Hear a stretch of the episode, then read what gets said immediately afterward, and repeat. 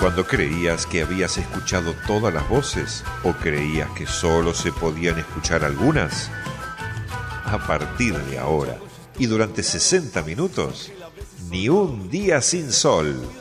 Política, educación, salud, información general, accesibilidad, discapacidad, cultura, espectáculos y buena música. No te quedes ni un día sin sol. Hasta las 19. Conduce Juan Pablo Regalado.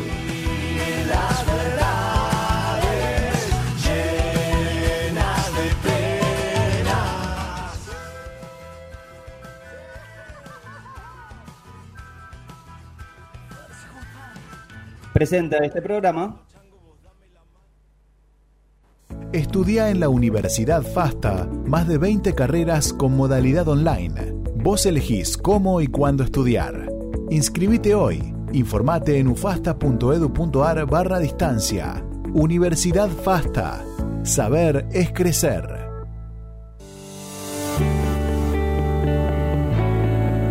La Universidad Nacional de La Rioja cumple 50 años. Su oferta académica propone 79 carreras, 58 de grado 21 de pregrado. y 15 de posgrado. Aún en contexto de pandemia, la UNLAR logró récords de inscriptos 2021 con más de 12.000 aspirantes, 25.000 estudiantes activos en toda la provincia, sede capital, 5 sedes regionales y 4 delegaciones. Medio siglo aportando a la construcción colectiva, académica, inclusiva y territorial. UNLAR, 50 años construyendo futuro.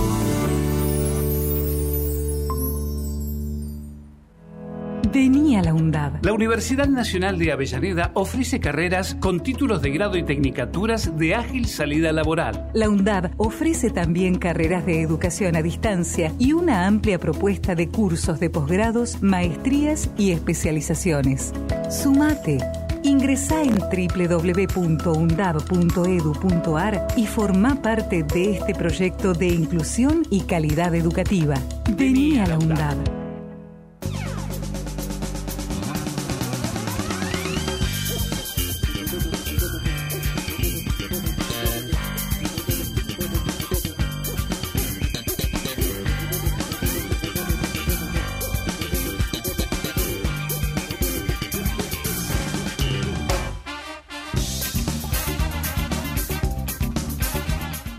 Cinco minutos pasaron de las seis de la tarde. Tengan todos ustedes muy, pero muy buenas tardes. Bienvenidos, bienvenidas a un nuevo programa de Ni un día sin sol. Y estos días, estos días sí que estamos teniendo mucho, pero mucho sol. ¿eh? La actual temperatura 31 grados. Para hoy estábamos esperando una máxima de 36 y yo creo que la verdad que ya lo hemos, lo hemos tenido. Recuerdo haber salido a rodar a eso de las 7 menos cuarto de la mañana. Hoy y te soy sincero, ya hacía mucho, pero mucho calor. ¿Vos en qué lugar de la ciudad estás? ¿En qué lugar de la provincia de Buenos Aires estás? ¿O nos estás escuchando a través de nuestra página web? Estamos en vivo en www.avellanedahoy.com.ar, también obviamente en todas las aplicaciones y como siempre a través del aire del 106.1.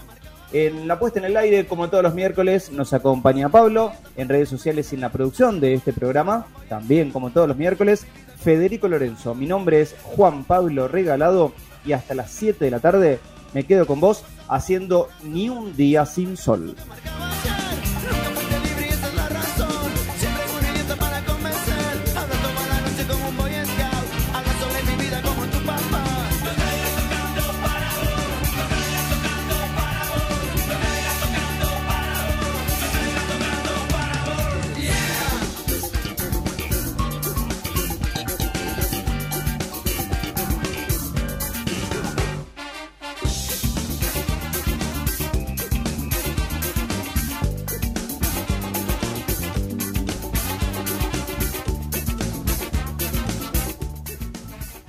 Y estamos, mira, último programa del mes de noviembre. Es increíble que ya estemos llegando casi hasta fin de año. Así que si vos querés saber cuáles son las novedades de, Avellaneda puntualmente. Lo más importante es lo que estaban diciendo los chicos también del, del programa anterior, ¿no? Que en Avellaneda al final quedaron solamente cuatro listas. Así que al final quedan cuatro listas que compiten en noviembre a nivel local. Magdalena Sierra, Federico Cuomo, Orlando Machado y Alejandra Bercelino del Frente de Izquierda, que vamos a estar conversando con ella en un ratito nada más.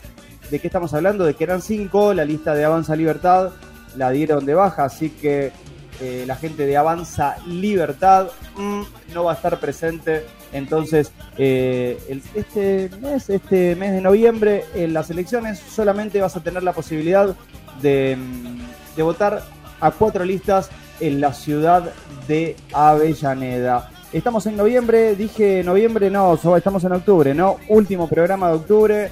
Del otro lado, alguien que está escuchándonos en el aire del 106.1 se sonríe y me dice, Juanpi, estamos en el mes de octubre, no estamos en el mes de noviembre.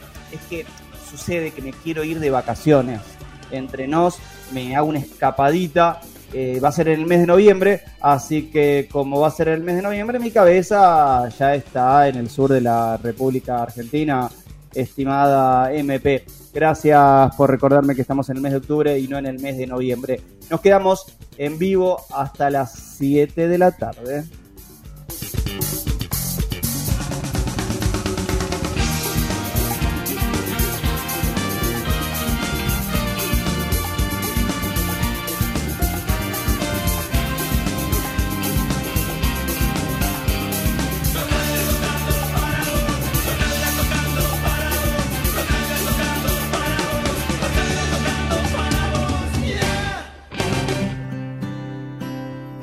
Accesibilidad y discapacidad en Ni un día sin sol.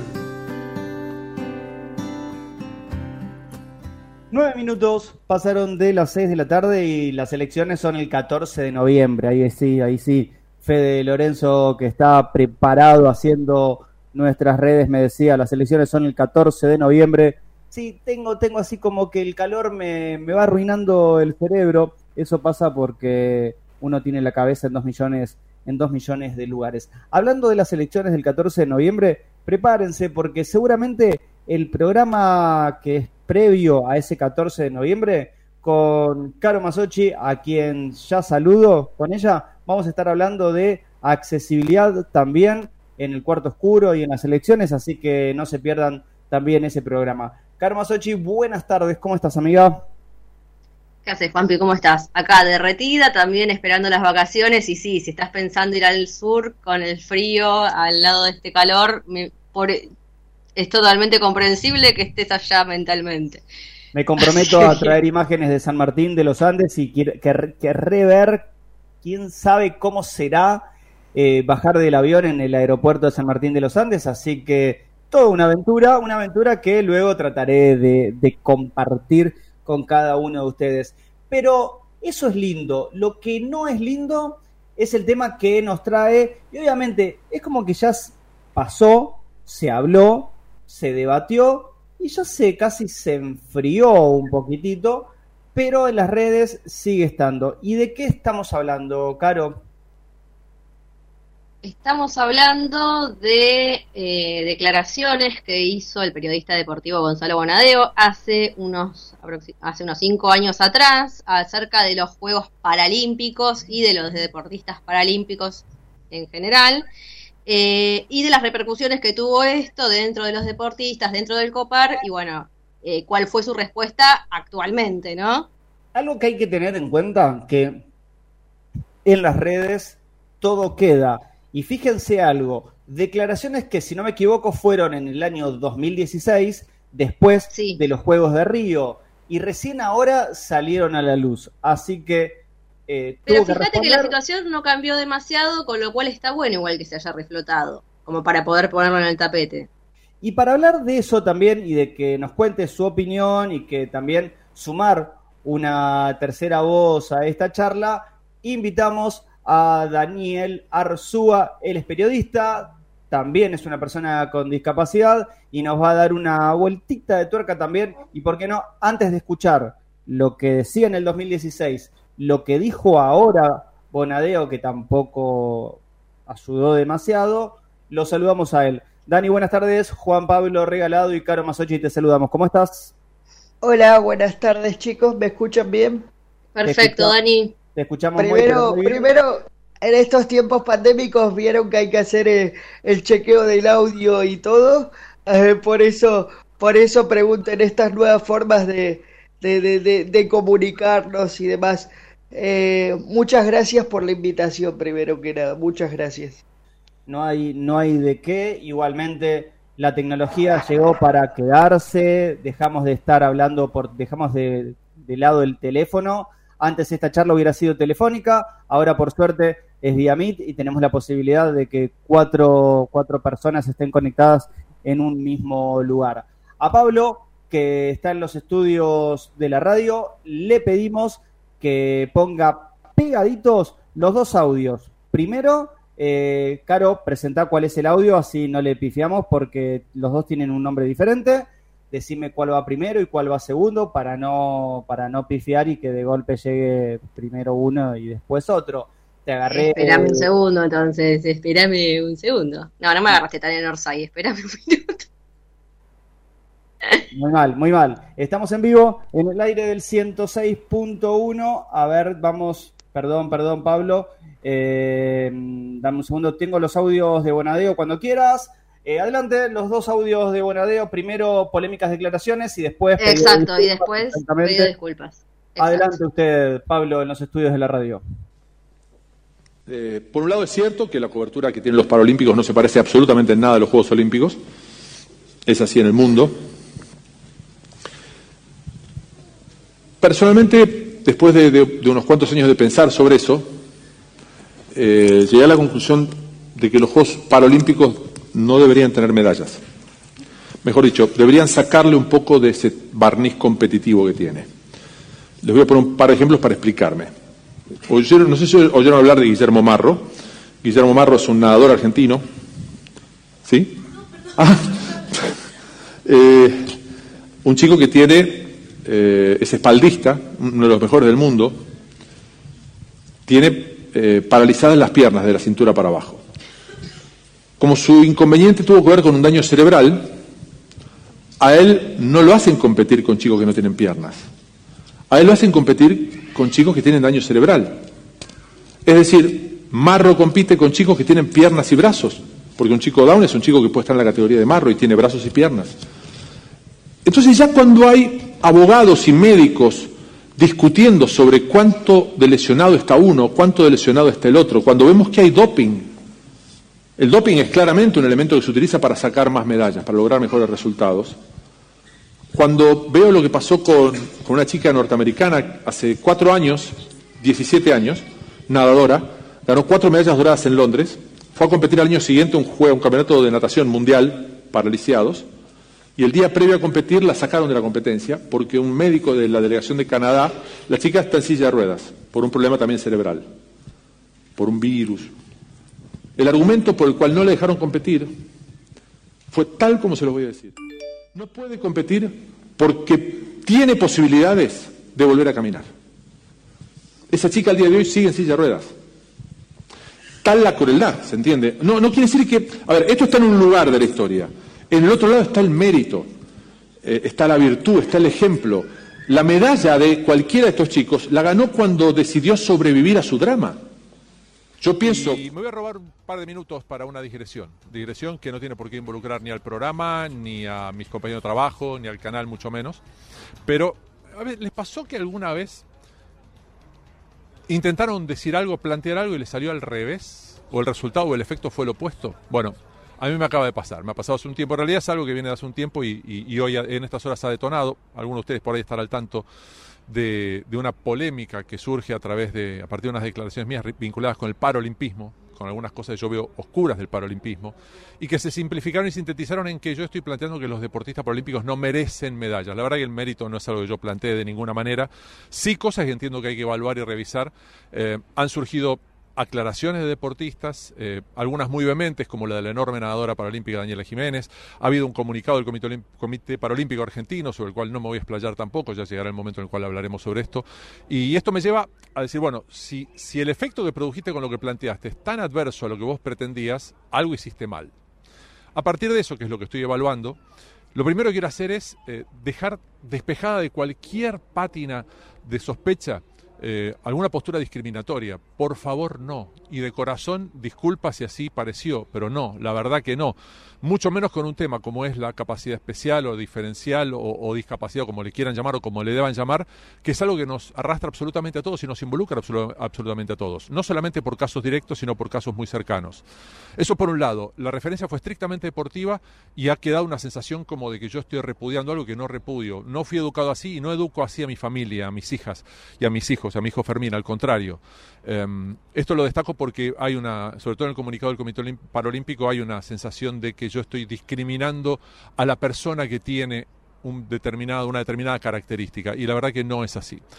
Hecha esta salvedad, lo último que quiero decir, lo único que quiero decir ahora a partir de este momento es que es tiempo de pedir disculpas, es tiempo de eh, discutir temas con gente que sabe del asunto y es tiempo de aprender de mi parte de aprender para tener más en claro las cosas. Eh, los argumentos que yo planteé para hablar de la, de la relativa, eh, mm, del relativo rigor competitivo de los Juegos Olímpicos tuvo que ver con información y con datos que me han dado personas vinculadas con el paralimpismo, incluidos deportistas paralímpicos. Pero bueno, es algo que también voy a tener que discutir y aprender para, para quedarme con, con, lo profundo del asunto.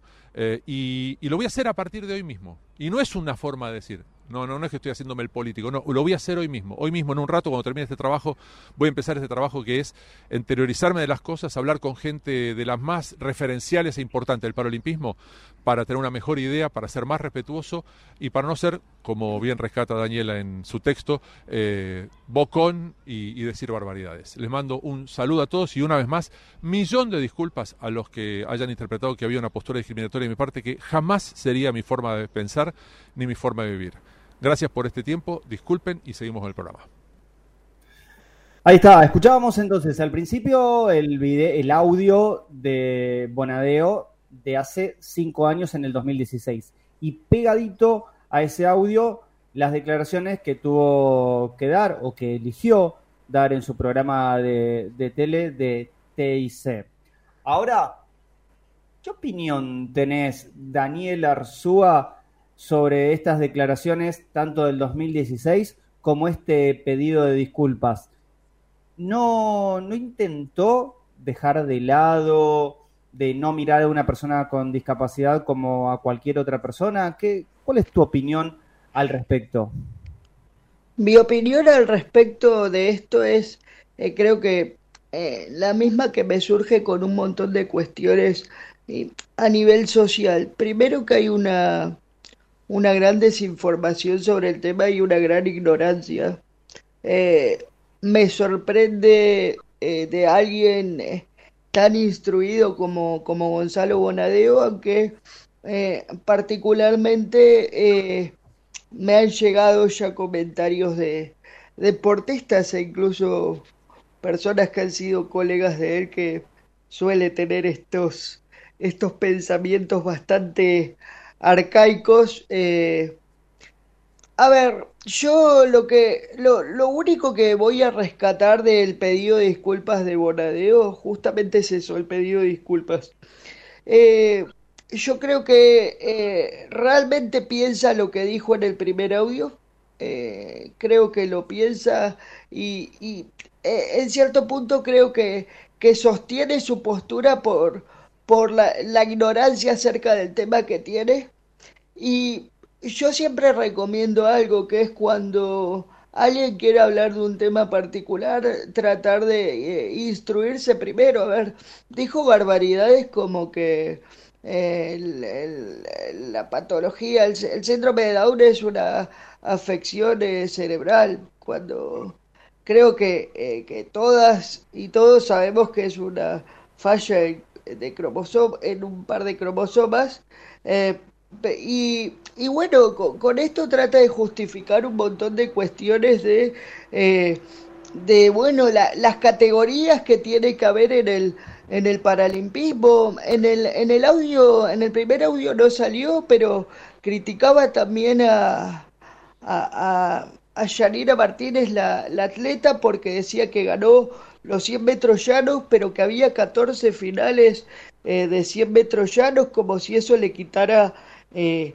valora a lo que tiene, como si desconociera también que en el propio olimpismo hay diferentes categorías, digo, eh, están los 100 metros llanos, los 100 metros con vallas, eh, están las postas, digo, entonces a mí me hace pensar por, esto mismo de que en el olimpismo tenés categorías que no solamente lo dijo por una profunda ignorancia, sino lo dijo porque lo cree. Y eso me parece y respecto a esto que decís vos, y siendo que obviamente vos te recibiste de periodista deportivo mucho tiempo después que Bonadeo, eh, ¿cómo está hoy el tema en la carrera respecto a lo que es eh, eh funcional o, discapacidad, como le quieras llamar? ¿Hay alguna materia que tenga este tema como transversal? Eh, mira, de manera, de manera así eh, específica no. En mi caso particular me tocó verlo apenas y en un par, te diría creo que fue una sola clase en, en lo que es, el, eh, nosotros teníamos una materia en el último año que era polideportivo, donde metían, donde se hablaban de todos los deportes, digamos, olímpicos y demás. Eh, y, y, que eran, te diría, por fuera del fútbol, porque también el periodismo deportivo tiene algo muy eh, Danino que es eh, gira mucho en torno al fútbol y como si el fútbol fuera el único deporte de, del planeta. sino como eh, que cada uno está abocado al suyo y es especialista en su deporte. A mí lo que me gusta de Bonadeo como periodista deportivo es que es abarcativo en cuanto a los deportes, pero evidentemente le falta, como decías vos, la parte de capacitación en lo que es diversidad funcional. Y te hago otra consulta pegadita. No capacitación hoy en diversidad funcional.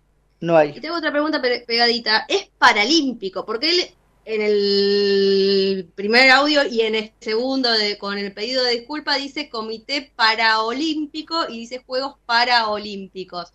Son Juegos y Comité Paralímpico. ¿Me podés decir la diferencia? Porque yo la verdad que no la sé. Sé que se dice de otra forma, pero no sé por qué. Eh, no, e, eso tiene que ver con una eh, mira, no, te quiero, no te quiero mentir tampoco, pero tiene que ver con una eh, cuestión que, que había eh, detallado particularmente eh, en, el, en el comunicado el Comité Paralímpico y es justamente para hacer, a ver, quiero que se entienda, hacer una diferencia en que eh, son eh, juegos donde participan eh, personas con discapacidad, porque dentro de los Paralímpicos tenés que diferenciar también, por ejemplo, dentro de los Juegos Paralímpicos no están incluidos, por ejemplo, las personas, los deportistas sordos, porque tienen unas unos juegos aparte históricamente. De hecho, los juegos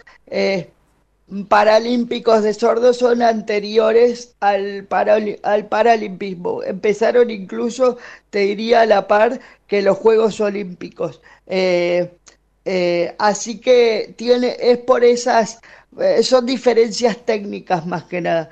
Y el tema de, para, para, para, bueno, para darle un cierre, el tema de Gonzalo, bueno, tendrá que ponerse al día con y, y, e instruirse, como él dijo, con las personas que realmente saben, pero al mismo tiempo creo que, que su mensaje, eh, incluso pasados los años, eh, hace mucho daño a, a, todo el laburo que hacen un montón de colectivos, de, de, de, de personas con discapacidad, de deportistas.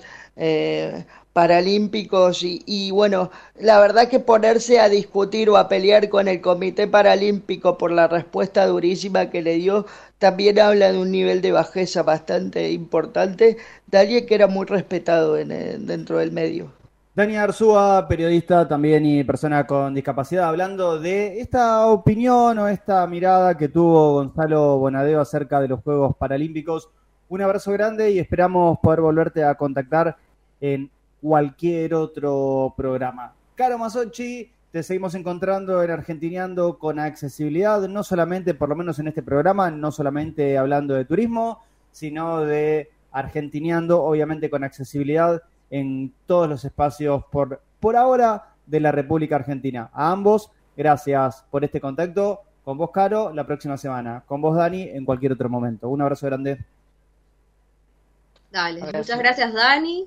Y bueno, sí, obviamente, Juanpi, nos encontraremos la próxima semana para seguir hablando de argentinear con accesibilidad, sea la actividad que hagamos. Te mando un beso grande. 27 minutos pasaron de las 6 de la tarde. Estamos en vivo en el aire del 106.1 hasta las 7 de la tarde.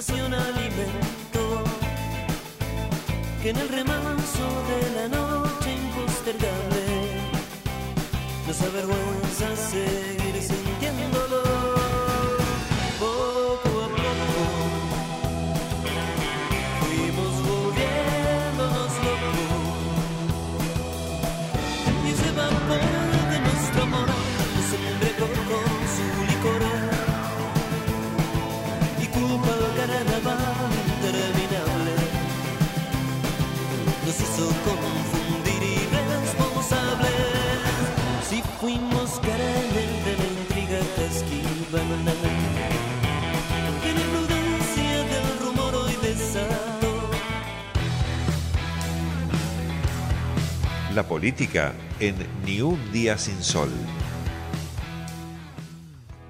Y el domingo pasado estuvo acá en la ciudad de Avellaneda, puntualmente en el Parque Dominico, el candidato a diputado por la provincia de Buenos Aires, Nico del Caño, estuvo recorriendo, conversando con vecinos y preparándose a la visita que hará a Lanús también esta semana, puntualmente mañana a las 5 de la tarde. Con él hablábamos acerca de qué es lo que están planteando, cuáles son las propuestas para el próximo 14 de noviembre y qué había pasado también en el debate que había tenido en la pantalla de TN. Hablábamos con él y hacía una reflexión acerca de cómo ve también a la República Argentina, así que lo escuchamos. No, la verdad que la recepción es, es muy buena porque la gente nos da mensajes de, aliento, de apoyo de cara a lo que viene el 14 de noviembre, con expectativa para lo que podamos conquistar en el Congreso, en la legislatura, en el Consejo Deliberante también. La verdad que hemos hecho una elección muy importante, teniendo en cuenta también esto, ¿no? que el apoyo que recibimos habitualmente de gente que comparte las ideas de la izquierda, eh, se ha sumado sectores que habitualmente votan al peronismo, que vienen de una tradición peronista y que hoy se acercan a decirnos que, están desencantados, que están defraudados por, por un gobierno que propuso en campaña una cosa y después eh, gobernando hizo otra, ¿no? Es decir, no se benefició a los sectores populares, a los jubilados, a los trabajadores y me parece que mm, en ese sentido, bueno, las propuestas del Frente de Izquierda han llegado muy bien, la reducción de la jornada laboral, la necesidad de recuperación de salarios, jubilaciones, el problema de, la vivienda con la propuesta de un plan eh, de vivienda que pueda generar empleo y, construir este, la- las viviendas que son necesarias. Bueno, creo que las propuestas que hemos hecho han sido muy claras, también las sostuvimos en el debate el otro día y eso también ha llegado positivamente. Bueno, con, con la expectativa de hacer una buena elección que signifique un mensaje para, para los dueños del país eh, y también para, para el pueblo trabajador de que no podemos aceptar esta situación. Hablaste de debate y uno, uno de los mejores parados dentro del debate, con un discurso claro, con unas propuestas claras, a diferencia de los demás candidatos.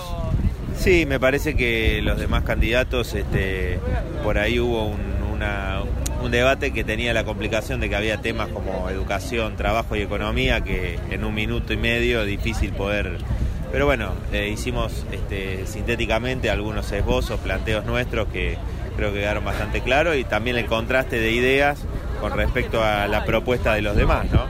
Me parece que eso, eso ha quedado claro también, ¿no? Los consejos deliberantes en Avellaneda les está faltando un poco para ver si pueden ingresar con algún concejal, pero muy bien en Almirante Brown, en Berazategui, quizás algo más en Varela. ¿Qué falta puntualmente en Avellaneda para poder subir ese escaloncito? Bueno, yo creo que necesitamos también que, que mucha gente que comparte nuestra propuesta, nuestras ideas, pero eh, todavía no nos ha acompañado vea la necesidad de que entren diputadas y diputados de izquierda al Congreso. Es decir, si queremos avanzar con la aplicación de la educación sexual integral en las escuelas, no se va a hacer con un gobierno encabezado por Mansur, el jefe de gabinete actual, que obligó a una, niña de 11 años este, a parir, este, negándole eh, el aborto que en esos casos es legal desde el año 1921. Eh, que, no se va a defender los intereses de los trabajadores con aquellos que permanentemente han venido atacando las conquistas de los trabajadores y también el, el- de mano de los sindicatos, ¿no? Las cúpulas sindicales que están del lado de, de las patronales. Creo que eso eh, es algo que el Frente de Izquierda tiene eh, como, como marca registrada, ¿no? Estar en cada lucha del pueblo trabajador. Y eso sabe la gente que va a ser dentro, afuera de los recintos y acá particularmente en Avellaneda me parece que eh, tiene que ver con eso, ¿no? Con que existe una voz que no va a estar y muchas voces, muchos reclamos no van a estar si no está el Frente de Izquierda, ¿no? Eso es lo que creo que tiene que, que ver mucha gente, que las otras listas ya de los partidos tradicionales ya están en el Consejo Deliberante. La posibilidad o lo nuevo es este, que exista otra voz que va a hacer escuchar a los sectores que reclaman este, distintos derechos y que no, no, no son escuchados por hoy. ¿no? Era Nico del Caño y hablaba de una nueva voz también en el Consejo Deliberante Local.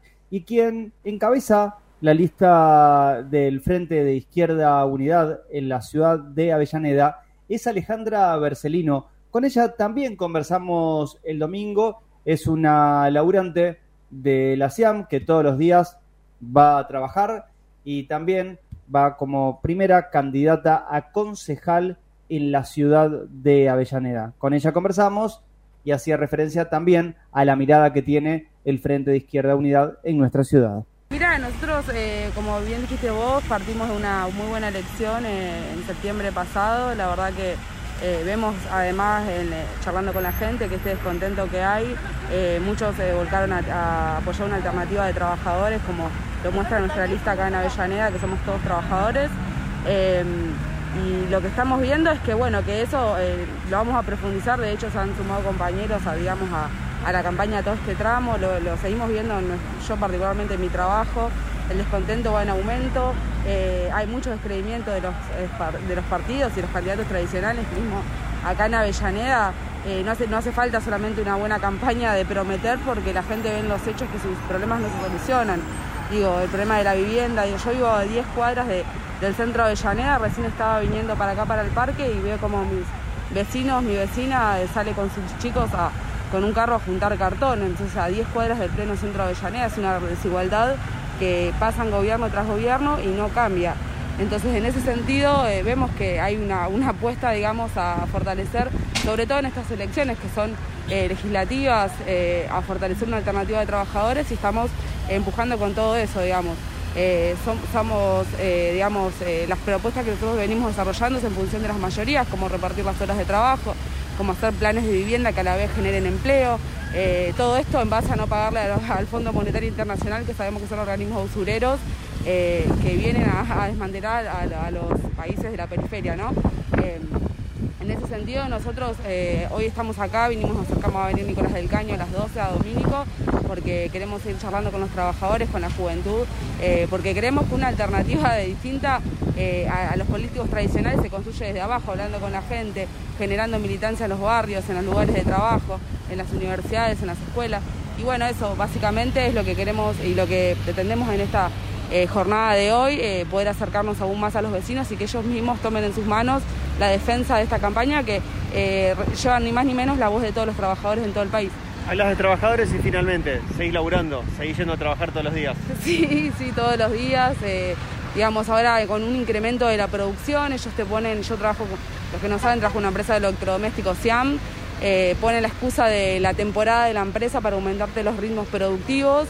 Eh, a cambio de nada porque no nos pagan un premio a la producción, sin embargo están como policías en las líneas garantizando que se salgan, se multipliquen las heladeras, pero por el mismo salario de hambre y además que están contratando un montón de chicos con contratos basura, que no saben si mañana los echan, ¿no? Entonces e- ese tipo de empresas que vemos acá en el partido de Llanea, le tenemos que poner un freno, porque no puede ser que eh, te destaques trabajando por un sueldo que no llega a la canasta familiar o tengas un contrato de acá dos años que no sabes que te puedan echar por cualquier cosa eh, y vos con eso mantenés a tu familia. Entonces nos parece muy importante que el Frente Izquierda se fortalezca en cada municipio para enfrentar estas patronales, que de hecho las enfrentamos todos los días, pero también la, que- la queremos enfrentar desde las concejalías, eh, desde la legislatura, el Congreso, etcétera. Alejandra Bercelino, primera candidata a concejal por el Frente de Izquierda en la ciudad. Ella es laburante de las Exiam, en realidad, la fábrica que hoy produce heladeras, televisores, lavarropas. Y otro de los candidatos también de esa misma lista, de esas cuatro listas en realidad que se presentan en la ciudad de Avellaneda, que también está en la boleta del Frente de Izquierda, es Fernando Luna. Trabaja en el polo petroquímico, puntualmente en Shell. Y con él también dialogábamos acerca de su mirada frente a las próximas elecciones del 14 de noviembre. Evidentemente el Frente Izquierda sigue creciendo, eso es una buena señal, o sea, nosotros seguimos trabajando, tanto desde los parlamentarios como en la calle, eh, seguimos construyendo el Frente Izquierda. En las pasos se vio, bueno, toda esta, esta gran fuerza. Y es evidente la necesidad de una tercera fuerza, se vio en los debates y la diferencia que hay abismal, en donde nadie habla de cuidar los puestos de trabajo seriamente, donde todos hablan de pagar el Fondo Monetario, somos la única fuerza que estamos hablando de repartir las horas de trabajo, de no pagar el Fondo Monetario, de hacer una distribución real de las necesidades que tenemos y por eso hoy estamos bueno, levantando esta campaña con todo, eh, camino ahora a noviembre.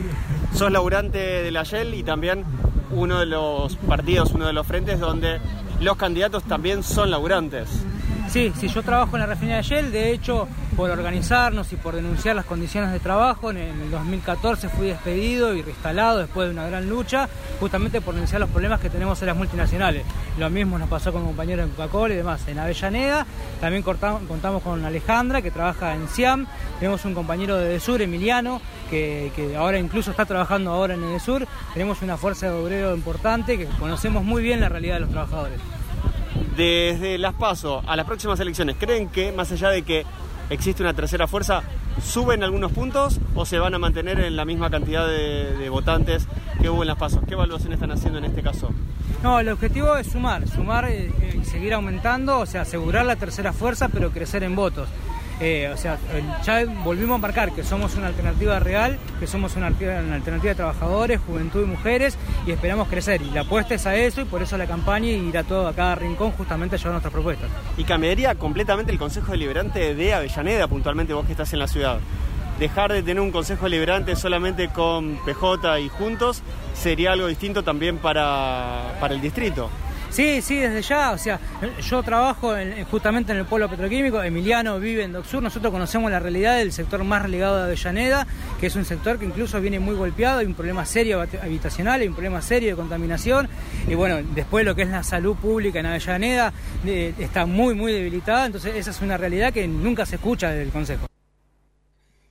Él era Fernando Luna, candidato a cuarto concejal o uno de los uno de las personas también de nuestro distrito que son parte de la boleta de- del Frente de Izquierda en la ciudad. Y hace minutos nada más escuchábamos a Nico del Caño hablando de que también uno de los mejores, donde hubo mejores resultados dentro del conurbano, era en Almirante Brown. Y por eso teníamos ganas de conversar con Andrés Padellaro o Padelaro, él me dirás cómo prefiere que, que se lo diga. Él es candidato a primer concejal también de- del Frente de Izquierda, puntualmente en Almirante Brown.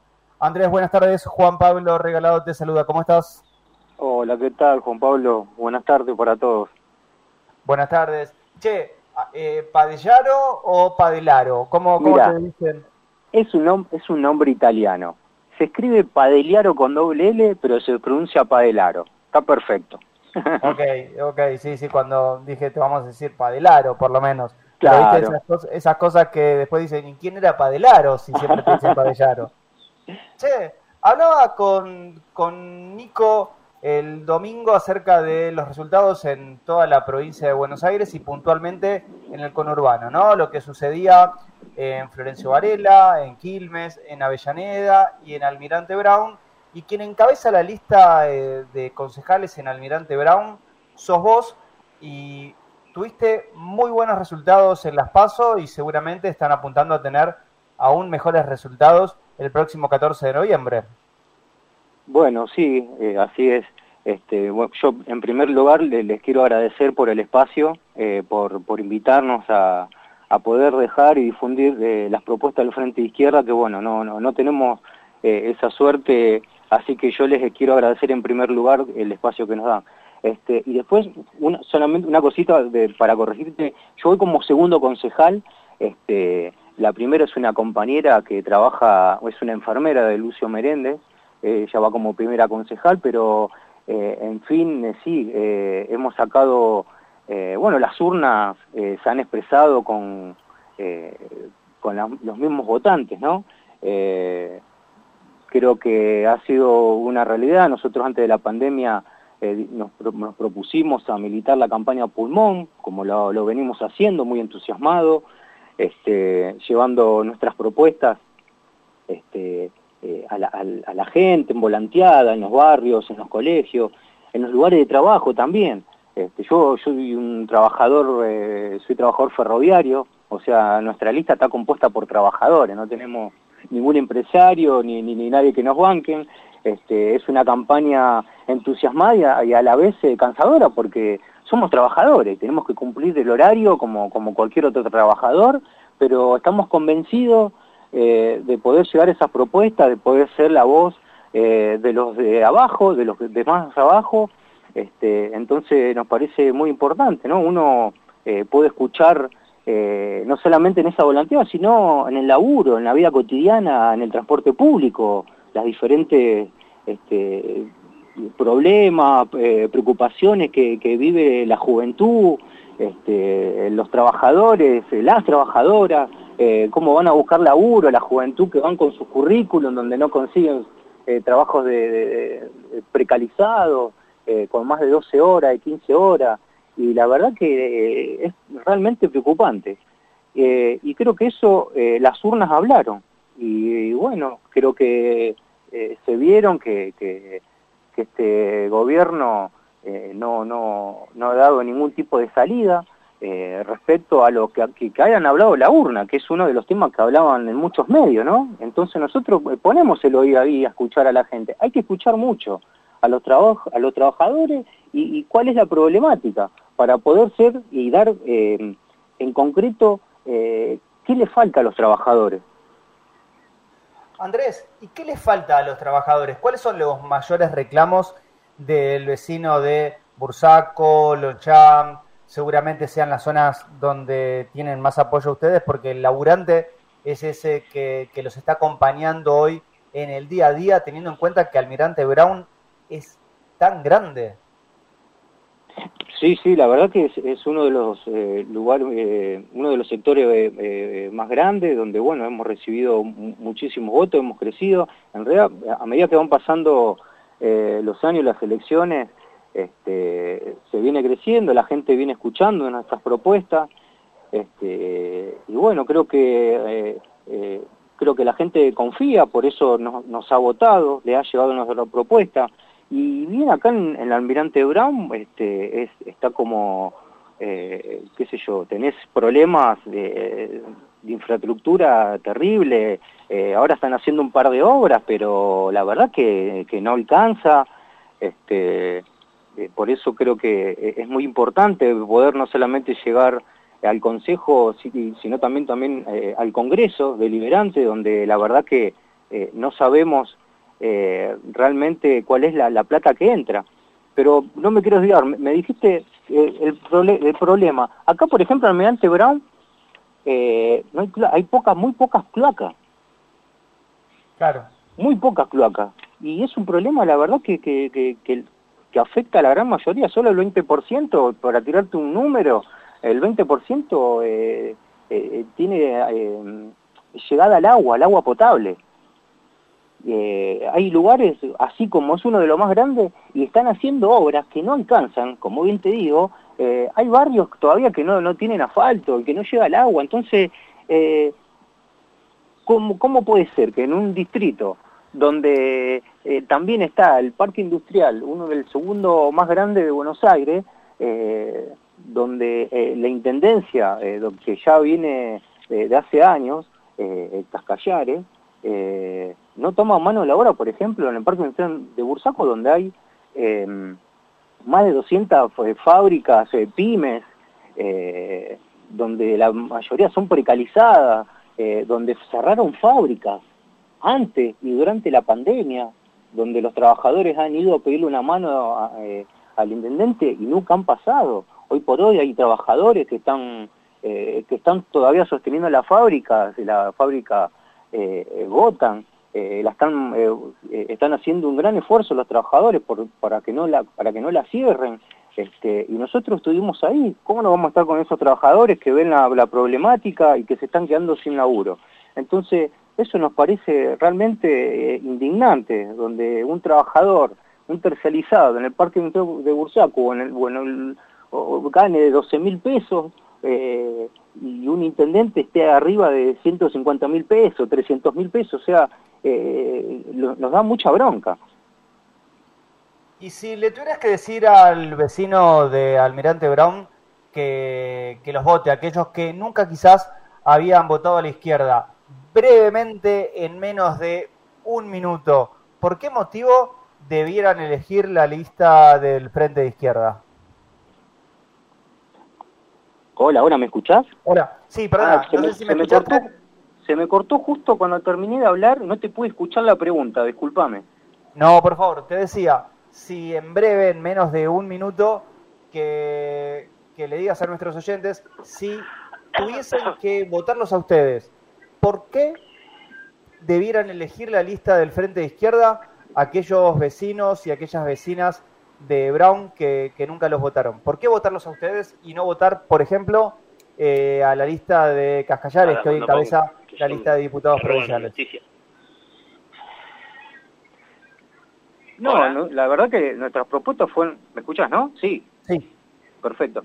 No, no, las propuestas son totalmente concretas. En el caso nuestro, si, si entramos al, eh, al Consejo, lo primero que vamos a hacer eh, es el, el pase a planta de, de esos de esos lugares donde hay precarizados, eh, que cobran, como te repetía, 12 mil pesos.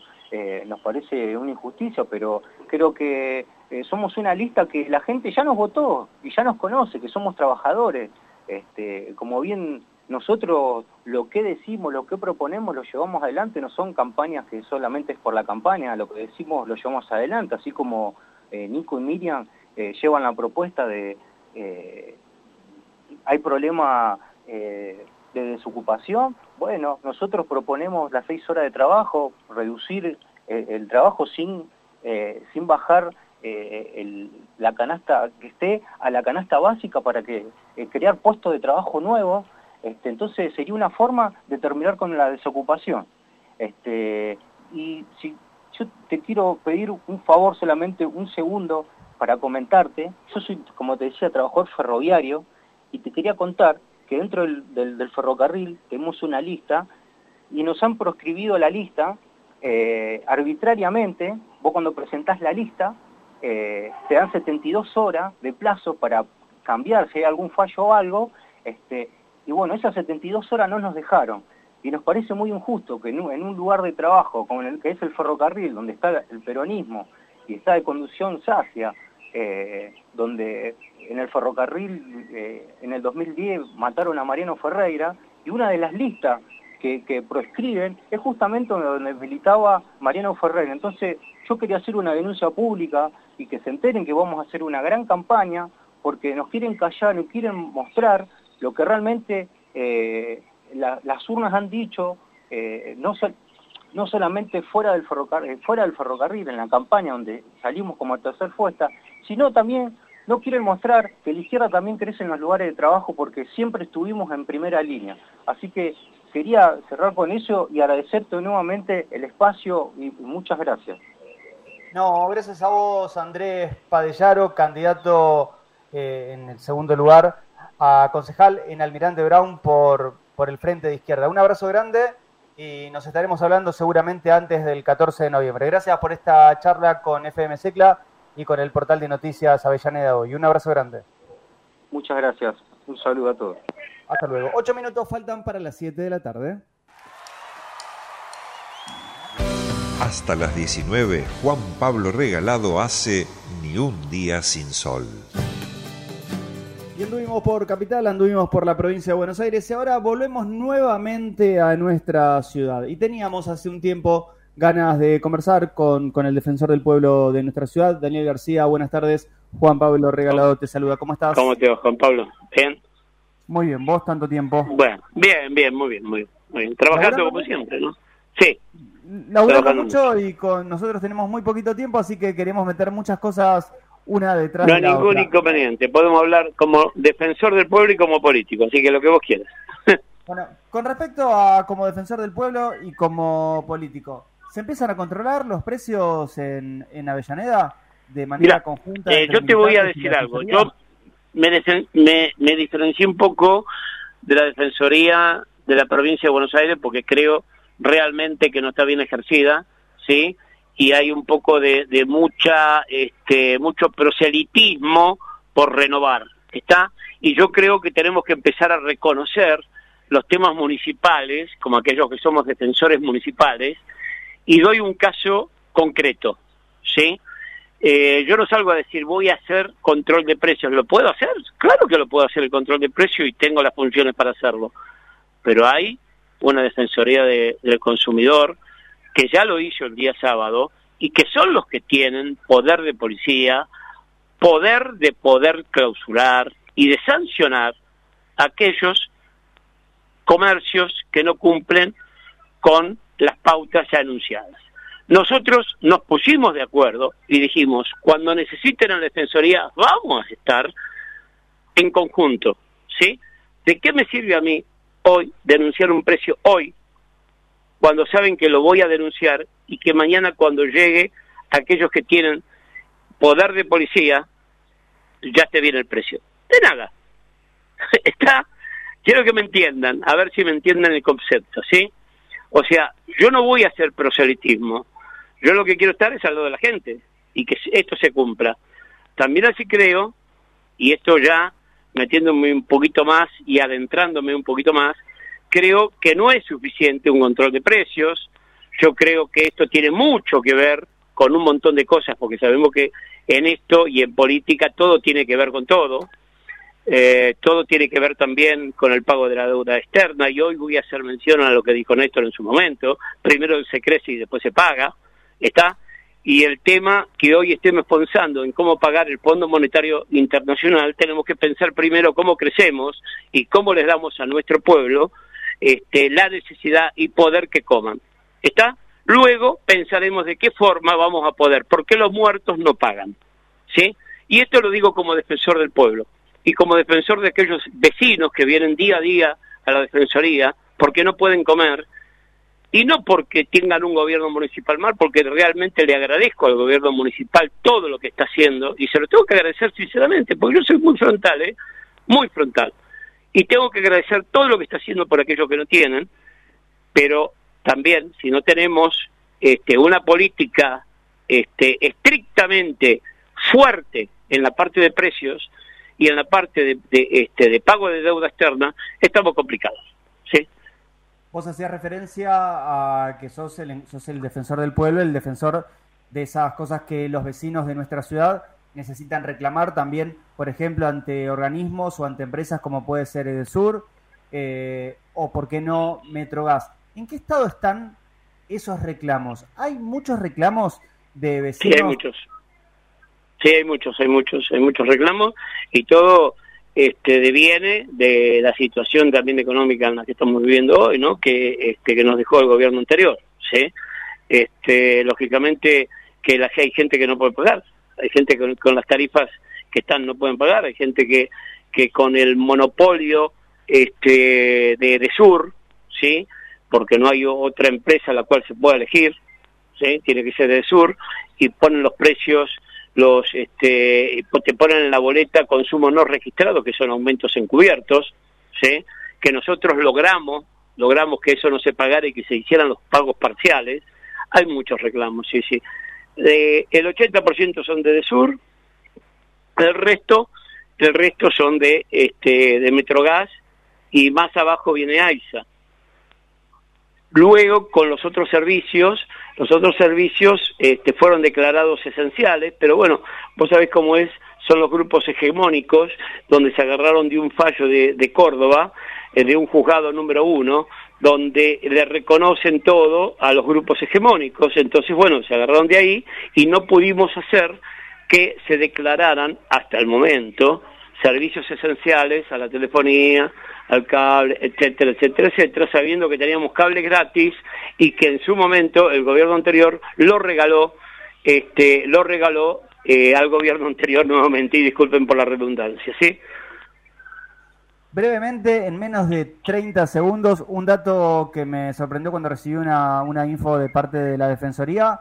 Eh, actuaron sobre algunos reclamos de vecinos que planteaban que habían imágenes del juego del calamar o algunas exposiciones del juego del calamar en el Alto Avellaneda. Sí, sí, hay mucho para hablar de ahí, por eso voy a tratar de resumirlo, ¿sí?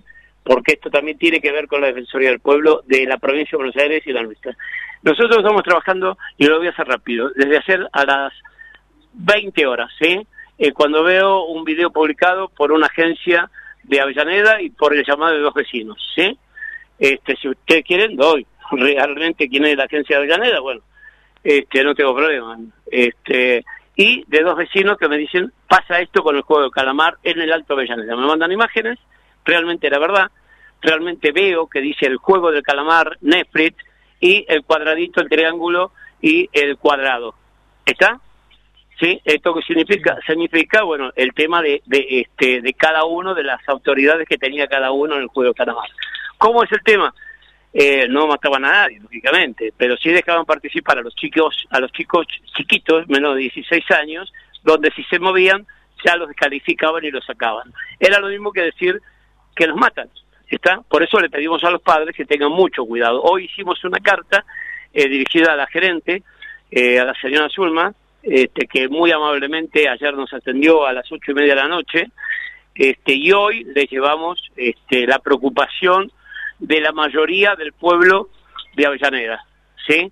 Lo que sí digo que también ahora la provincia de Buenos Aires este, se tendría que hacer cargo un poquitito de la defensoría, el señor Lorenzino, se tendría que hacer cargo un poquitito de las defensorías que no existen en Avellaneda, porque en Avellaneda hay defensor, en Avellaneda hay defensor, ¿sí?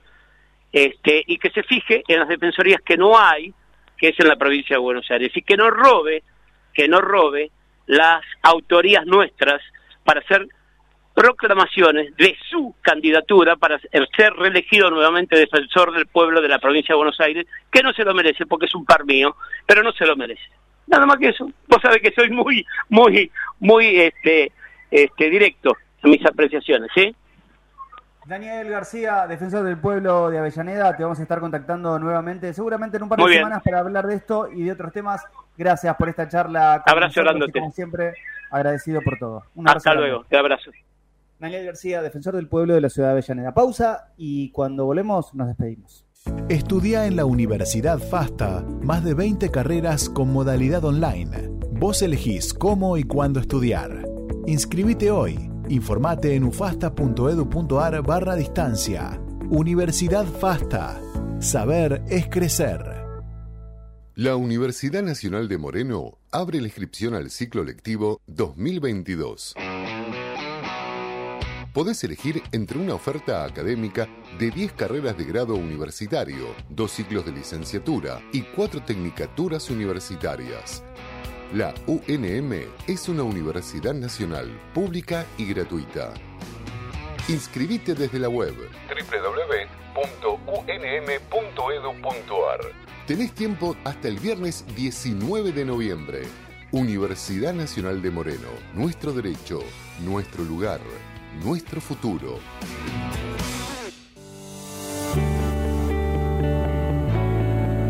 La Universidad Nacional de La Rioja cumple 50 años, Su oferta académica propone 79 carreras, 58 de grado 21 de pregrado. y 15 de posgrado.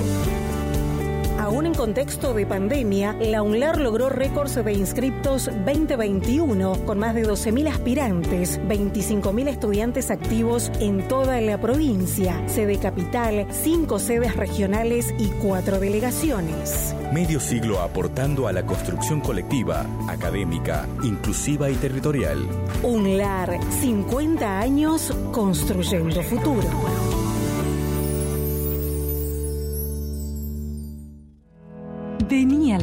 La Universidad Nacional de Avellaneda ofrece carreras con títulos de grado y tecnicaturas de ágil salida laboral. La UNDAB ofrece también carreras de educación a distancia y una amplia propuesta de cursos de posgrados, maestrías y especializaciones.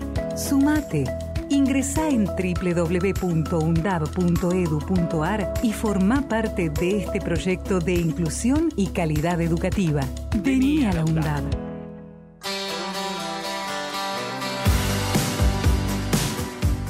Y seguimos con Sol todavía, ¿eh? Gente, gracias, gracias por estar de- del otro lado. Nos reencontramos la próxima semana para hacer juntos nuevamente Ni un día sin Sol. Puesta en el aire en los estudios de la radio, como todos los miércoles, Pablo, redes sociales y producción de este programa, Federico Lorenzo. Mi nombre es Juan Pablo Regalado. Voy a sacar ya la carne del freezer, bajé el asado, bajé los choricitos, bajé la morcilla. Así que MP, prepárate para empezar a hacer el asado en la terraza, claro, pero eso va a ser mañana. Nosotros, nosotros nos reencontramos la próxima semana y de paso les cuento a ver si me salió bien o me salió mal el asadito en la terraza. Y espero que ustedes también lo sigan disfrutando porque días espectaculares para estar al aire libre. Disfruten. Chau, hasta la próxima semana. Gracias por todo.